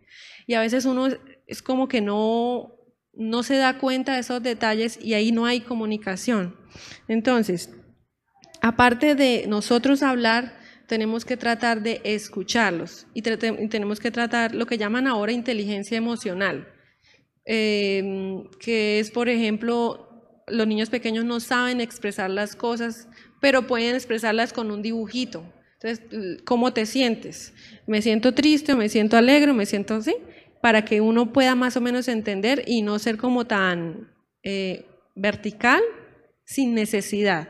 Entonces, ese es, digamos que uno de los puntos en cuanto a la comunicación. Em, otro es el amor.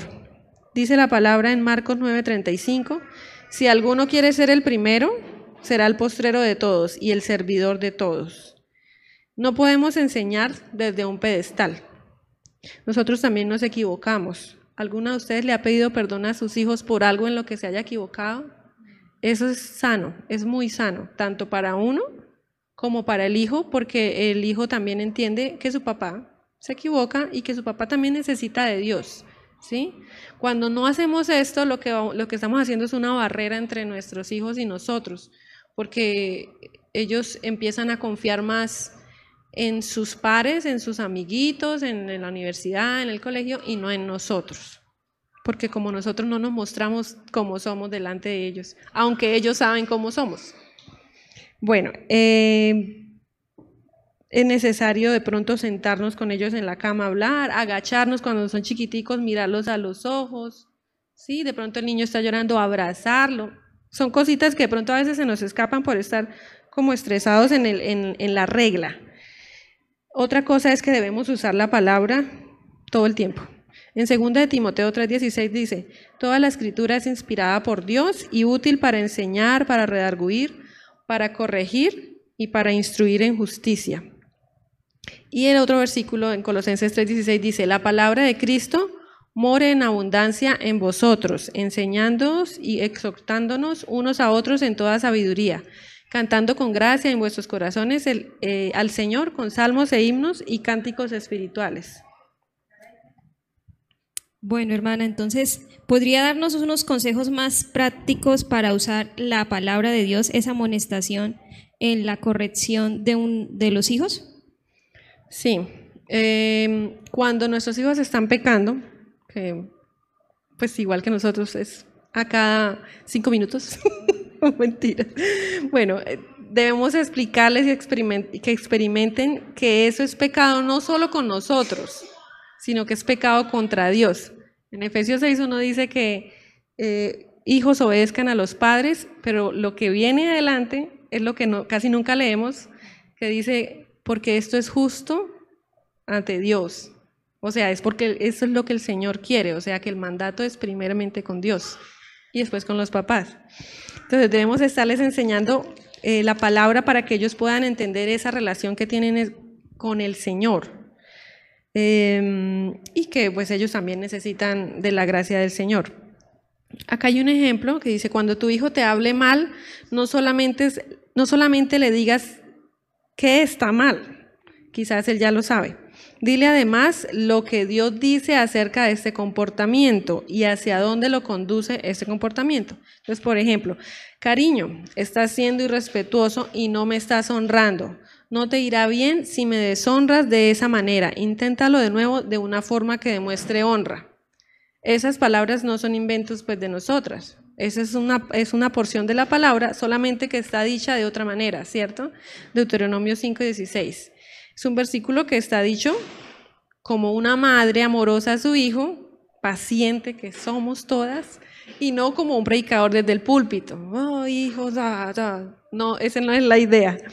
La palabra del Señor siempre tiene que estar de continuo en, nuestros corazones, en nuestra mente, por eso tenemos que eh, estudiar mucho la palabra, porque el Espíritu Santo es el que nos va a recordar en el momento indicado lo que necesitemos. Pero si no estudiamos, no va a haber manera de, de que eso pase de una manera fluida. ¿sí? Y la idea es que cada plato roto, que cada juguete perdido, que cada pelea, que cada agarrón de pelo sea una oportunidad para mostrarles al Señor. Así es, esto es solo un abrebocas, la corrección a través de la amonestación del Señor. Vamos a tratar este tema más a profundidad en la próxima semana en el grupo en línea, que va a ser el siguiente viernes. Y vamos a estar mostrando pues, ejemplos y soluciones, consejos más prácticos eh, en cada situación en particular de la crianza y de la amonestación a los hijos. Quiero que hablemos ya entonces del último método bíblico, que es el que más les gusta a las mamás. La chancleta. Pero la palabra de Dios no dice la chancleta, ¿no? Yo creo que no dice la palabra la chancleta porque eh, para esa época eh, la chancleta era difícil de, quitársela. Y la, palabra dice que la vara. Pero a veces es como, ah, rápido, ¿no? Bueno, la palabra dice es la vara. No hay cosa más importante para los niños que enseñarles a ser obedientes. Jeremías 17:9 dice que los niños no nacen neutros, ¿no? Ya lo acabamos de ver, que su corazón es, mal, es malo. Eh, y que hay una necedad ligada a su corazón. Esta necedad debe ser removida. Cuando esta necedad no es removida, eso pone en peligro al niño, lo pone en peligro de muerte y de muerte eterna.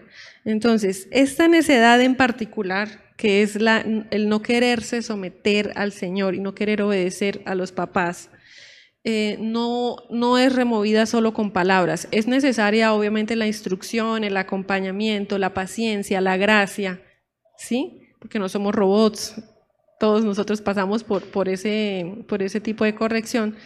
Eh, pero es necesario un dolor interno en nuestro hijo, un dolor en su corazón, y en las primeras etapas, cuando están pequeñitos, es necesario eh, un dolor físico. ¿sí? Eh, no estamos hablando de un maltrato infantil, que quede muy claro. Ahorita hay una ley que prohíbe cualquier golpe. Eh, es una ley pues que está bien intencionada porque hay mucho niño que es maltratado, Pero sin embargo, nos cohibe un poquito la, nos da un poquito como de temor, y yo no le puedo pegar a mi hijo. Sí, pero la Biblia dice que es necesaria la vara. Dice, mm, la necedad está ligada en el corazón del muchacho, mas la vara de la corrección lo alejará de, ella. Bueno, el Proverbio 22, 15. Eh, solo hay dos autoridades para este futuro adulto. Es necesario que siempre se vaya a someter a la mejor autoridad. ¿Cuáles creen que son esas, esas dos autoridades? ¿Dios y los padres? No. Hay dos, hay dos alternativas para un adulto. Someterse a la autoridad de Dios o someterse a la autoridad de sus deseos carnales. Ni siquiera es de Satanás, es de sus deseos carnales, porque Satanás no tiene poder. Pues Dios es el, gran poderoso. Eh, entonces, dice la palabra, lo castigarás con vara y librarás su alma del Seol, en Proverbios 23, 14. La vara es el mecanismo que Dios nos ha provisto para alejar a nuestros hijos de, someterse solamente ellos a la autoridad de, sus deseos carnales. Nosotros podemos ver que no es en cuanto a, las niñerías que ellos puedan hacer, sino que vemos en sus ojos que no quieren someterse a la autoridad, incluso con los niños pequeños. Eso de que nos se ríen de, nuestra, de nuestro regaño, ahí ya sabemos que está la maldad. Esa es la necesidad que hay que quitar. ¿sí? obviamente con mucha sabiduría. Hebreos 12:11 dice, es verdad que ninguna disciplina al presente parece ser causa de gozo, sino de tristeza, pero después da fruto apacible de justicia a los que en ella han sido ejercitados. Ninguna disciplina es agradable, hermanos, ni para ellos ni para nosotros. Yo creo que nosotros somos los que sufrimos más con el cuento de la varita. Nos sentimos los peores padres del mundo, sentimos que, ay, no, ¿por qué le pegué? pero hay, hay un conjunto de requisitos para hacerlo de manera que le agrade al Señor, ¿no? o sea, que no sea, eh, que no quebrante el espíritu de los niños. Nunca debemos aplicar la vara eh, cuando estamos airados. Debemos siempre explicarle al niño el por qué, en qué está pecando delante del Señor y, y delante también de sus papás decirle qué es lo que vamos a hacer, ¿sí? Va a ser un golpe, va a ser dos golpes, hacerlo concisos, sin ira, sin rabia, sin resentimiento, sin venganza, porque a nosotros también nos pasa por, por, la, por aquí el, pecado. Entonces a veces nos excedemos. Si nos excedemos, porque a todos nos ha pasado, hay que ir delante del Señor, pedir perdón ¿sí? Y pedirle al Señor una salida para, para que nuestra autoridad no sea minada en cuanto a que, ah, es que mi papá me pega, pero después se pone a llorar. sí, sí, hay que pedir, porque ellos se dan cuenta de todo, ¿sí? Entonces hay que pedirle mucha, o sea, nosotros como mamás, y bueno, los papás también, pero aquí las mamás tenemos que depender 100% del Señor. Esa es la maternidad, la dependencia del Señor. Hermana Diva, ¿y dónde se aplica la vara? ¿En qué parte del cuerpo? En la colita, solamente en la colita, porque es la parte que más resiste, que tiene más grasita, ¿sí? De lo contrario, o sea, ni en la espalda ni en los brazos, ahí no hay carnecita ni hay grasita que lo pueda sostener y ahí sí podemos de pronto lastimarlos. Em, no sé, ahí... Bueno, pues en definitiva, ¿sí? ¿Concluimos? ¿O hay algo más que decir de...? No, la efectividad de la corrección con vara. Hay muchas cosas en cuanto a la vara. Yo sé que hay muchas dudas también. Yo también tengo muchas dudas. En este, en este libro aporta mucha luz en cuanto a eso. Esto, pero, o sea, en definitiva, lo más importante es que nosotros dependamos de verdad del Señor porque no queremos quebrar el espíritu de nuestros hijos. Quebrar el espíritu es que que ellos ya no confíen en nosotros, que ellos ya no sientan que los amamos, Si nosotros no les hemos demostrado amor a nuestros hijos, amor como ellos lo entiendan, porque también está lo de los lenguajes del amor. Hay niños que se sienten amados cuando les decimos palabras, hay otros niños que se sienten amados sobre todo cuando los tocamos, ¿sí? Esa es otra cosa que podemos también abordar después, pero cuando ellos no se sienten amados, no van a recibir nunca la, la corrección de buena manera. Una cosa importante que había olvidado decirla, eh, cuando termina la corrección con la vara, siempre tiene que haber un momento en donde haya como una reconciliación con el papá o con la mamá, con el que esté aplicando la corrección, en donde el niño pueda admitir que cometió un error y acercarse a su papá en amor y decir perdón y su papá lo perdona. Entonces, el principal, depender del Señor 100, 200, 300% si es que se pudiera. El nombre del libro es em, Cómo pastorear el corazón de tu hijo de Ted Tripp. Algunos de ustedes lo tienen. Bueno, muchas gracias, hermana Diva. Vamos a estar, como les dije, ahondando más sobre este tema, la vara, la corrección, palabras sabias para los hijos en el grupo en línea que vamos a tener el próximo viernes. Y bueno, con esto damos conclusión a esta enseñanza que fue un poco larga, pero pues muy provechosa para las mamás que están acá presentes, para las que nos escuchan en la transmisión. Y si de alguna manera alguna mamá que nos escucha en la transmisión eh, sintió que realmente su labor de mamá se ve frustrada completamente porque se siente o percibe que está lejos de la voluntad del Señor y quisiera acercarse al Señor, lo puede hacer en oración, en arrepentimiento, en fe, conociendo, buscando conocer a este Salvador, que es nuestro Señor Jesucristo, que nos ofrece un camino, una verdad y una vida en abundancia y una vida eterna. Entonces, y si alguna de estas mujeres que pues por primera vez nos escucha quisiera eh, dejarnos su mensaje interno, eh, nosotros estamos atentos a ayudarle. Entonces vamos a hacer una oración para poder terminar con este tiempo dando gracias al Señor y pidiendo esa dirección para todas las mamás. Les invito a que inclinen sus rostros. Gracias Señor por este tiempo que nos permitiste compartir entre las hermanas, tratando de ahondar en todas las verdades bíblicas del rol de una mamá, Señor. Gracias porque tú las has llamado, Señor, no solo a cumplir con un propósito temporal de cuidar, de servir, Señor, que es un privilegio realmente, sino con un propósito eterno, Señor, de adorarte, de glorificarte, de exaltarte, de conocerte a ti, Señor, y darte a conocer, Señor, a través de esa nueva generación que está creciendo.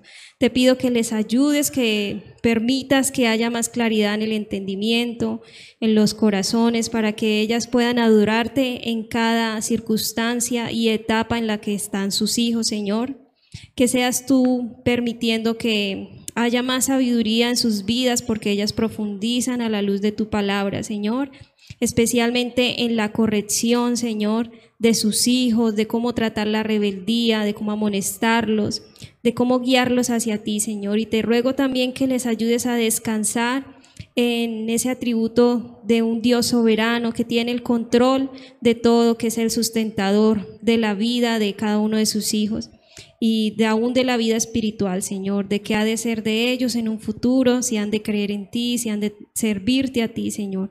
Que estas mamás puedan descansar en esta verdad de que tú eres soberano, que tú eres Dios bueno, Padre bueno. Te damos gracias, Señor, por, por todo lo que nos permitiste aprender en este tiempo, que podamos también aplicar todas estas cosas para guiar más mujeres al conocimiento tuyo en consejería bíblica, siendo instrumentos de sabiduría para la gloria de tu nombre. Gracias Señor. Amén.